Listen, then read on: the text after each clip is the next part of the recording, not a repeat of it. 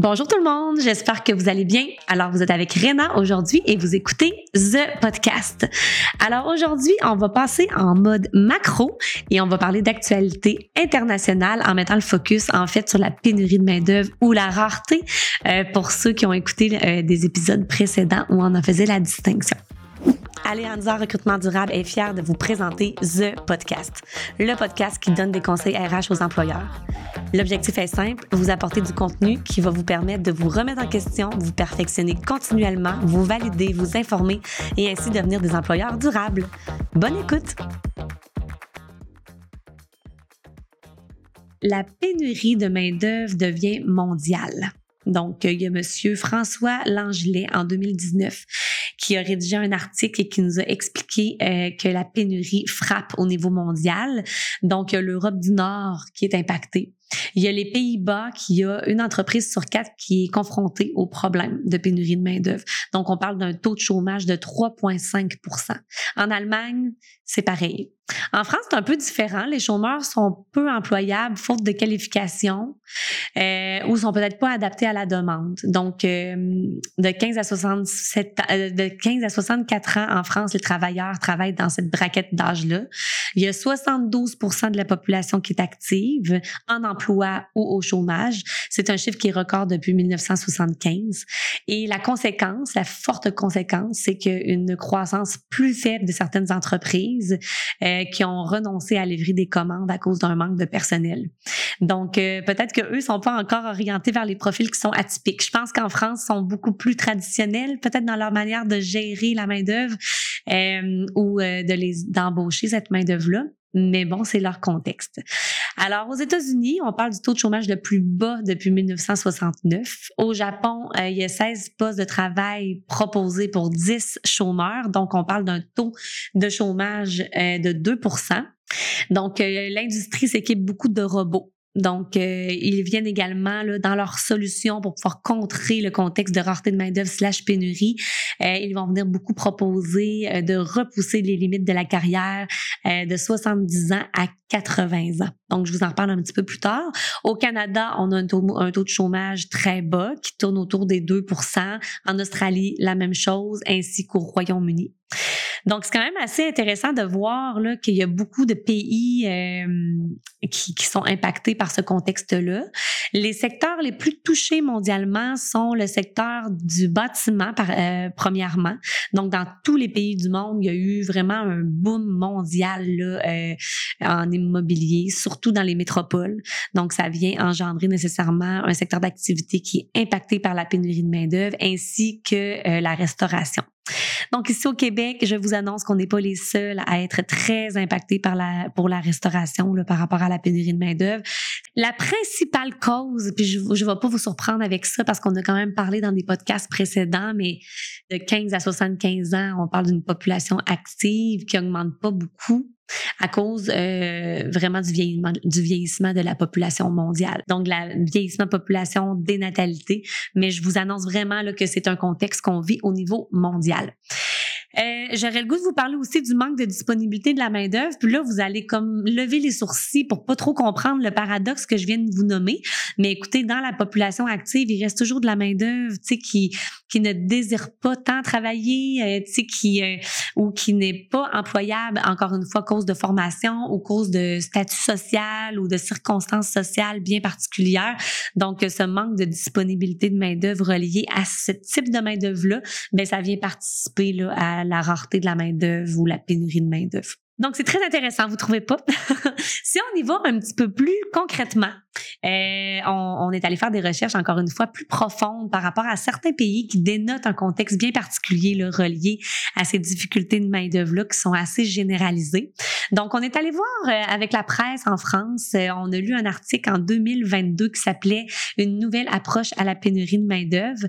Et ce qu'on ce qu'on dénotait de cet article-là, c'est que le gouvernement Macron propose une procédure de législation accélérée pour les personnes en, en immigration en situation irrégulière qui souhaitent travailler dans des secteurs confrontés à des pénuries de main-d'œuvre. Donc, la pénurie est la plus forte dans la construction, les transports, les soins infirmiers, euh, en agriculture également, où près de, écoutez bien, 400 000 emplois sont vacants, rien qu'en France. Euh, toujours en France, le secteur de l'hôtellerie et de la restauration est particulièrement touché avec un quart de million de postes vacants, principalement dans des emplois manuels tels que le nettoyage, les serveurs.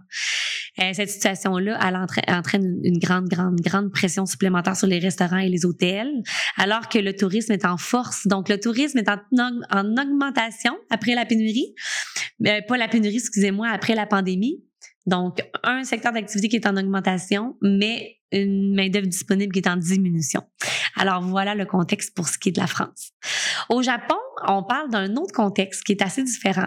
On est allé lire toujours la presse en 2000 pour un article qui a été écrit en 2022, là, vers la fin de 2022. Et on dit en fait que euh, au Japon, la retraite peut être très courte. Donc l'âge officiel des retraités, même si elle est à 65 ans, il y a beaucoup beaucoup beaucoup de Japonais qui restent au travail jusqu'à 75 ans et même plus. Donc euh, c'est surprenant. Euh, je crois qu'ici au Québec, ça augmente beaucoup aussi, mais on peut dénoter là, une plus grande portion de la population qui étire leur, leur présence sur le marché du travail. Donc, c'est pas tout le temps pour la raison où on veut les garder sur le marché du travail euh, euh, de force, là. mais on veut, euh, on veut encourager l'allongement du temps de travail euh, pour ceux qui souhaitent le faire. Et il y a diverses motivations pour lesquelles les Japonais pourraient euh, décider d'allonger leur carrière. Et premièrement, ça pourrait être tout simplement parce qu'ils aiment leur travail. On le sait tous que les que les Japonais, c'est une culture euh, très travaillante, très performante, très euh, discipliné. Donc, euh, ça peut être un peuple qui aime beaucoup son travail. Il peut y avoir des Japonais qui vont davantage s'ennuyer quand ils sont à la retraite. Je pense qu'on peut faire un parallèle avec ce qui se passe ici aujourd'hui, ici au Québec. Euh, mais ça peut être également parce que, ben, écoutez, ils peuvent avoir besoin d'argent également, donc pour soutenir leur niveau de vie nécessairement. Les entreprises japonaises ont également leurs propres règles en matière de retraite. Donc, les conditions de travail vont être adaptées. Donc, pour les personnes qui vont vraiment allonger leur temps de travail dans leur vie, mais ben, ils vont pouvoir avoir accès à des semaines de travail qui vont être plus courtes, des horaires, des horaires qui vont être allégés et ça va être réglementé. Il va également avoir le retrait du droit d'embaucher des personnes de 80 ans et plus. Donc, on veut nécessairement protéger ces personnes-là euh, quand on voit qu'ils sont très travaillants puis qu'ils veulent peut-être prolonger encore plus. Nécessairement, on amène la raisonnabilité et les Japonais ont, euh, sont venus réglementer un petit peu ces éléments-là. Donc, euh, on peut pas se cacher qu'au Japon, les gens sont incapables de vivre décemment avec leurs prestations de retraite, surtout comme dans les villes comme Tokyo, où la vie coûte très, très cher. Donc, euh, c'est pour ça que tantôt que je vous parlais un petit peu plus tôt, là, euh, qu'il peut y avoir des Japonais qui décident d'allonger leur vie professionnelle pour des raisons monétaires. Ben, c'est parce que, justement, il y a des des endroits, en fait, au Japon où le coût de la vie est très, très, très cher. Donc, ça leur donne pas nécessairement toujours le choix. Dans le fond, le Japon a besoin de main-d'œuvre étrangère. Les milieux des affaires, les universités, ça pousse aujourd'hui. Le gouvernement euh, a élargi son régime de visa de longue durée euh, afin de combler justement la pénurie de main-d'œuvre qualifiée. Et les entreprises demandent à recevoir aussi un plus grand nombre d'immigrés moins qualifiés dans un pays où la population vieillit et diminue. C'est un petit peu le contexte là, par rapport euh, au Japon.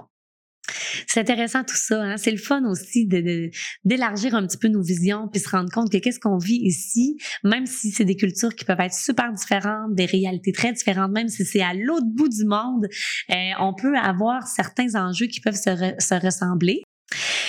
Euh, concernant la Chine, donc un autre contexte aussi, euh, on est allé lire Courrier international qui a été publié le 28 avril 2023 pour l'article qu'on qu'on a ressorti pour euh, vous divulguer de l'information euh, chinoise.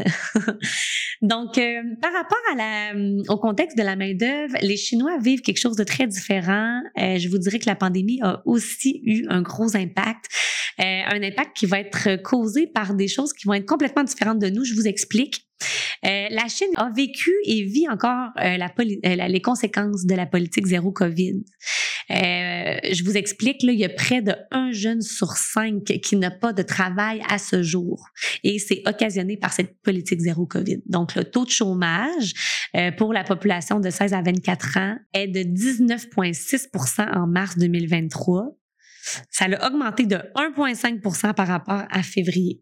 Toutefois, euh, la courbe de chômage enregistre une légère hausse en été parce que euh, dans le pays, ben, il y a l'année scolaire qui se termine, les jeunes nécessairement deviennent euh, libres, donc ça a un impact sur le taux de chômage. et écoutez ça, c'est quand même percutant.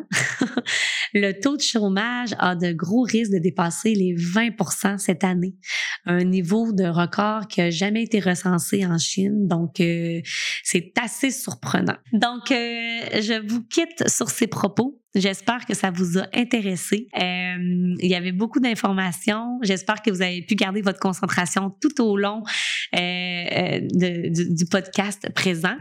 Je vous remercie de nous suivre, d'écouter notre contenu. Si, vous avez trouvé ça intéressant et que vous sentez que ça pourrait intéresser des gens de votre entourage, n'hésitez pas à leur partager le présent podcast. Alors, ça va être un plaisir de se retrouver au prochain podcast. Merci, merci mille fois. Et je vous laisse sur euh, ma phrase fétiche, ma phrase préférée.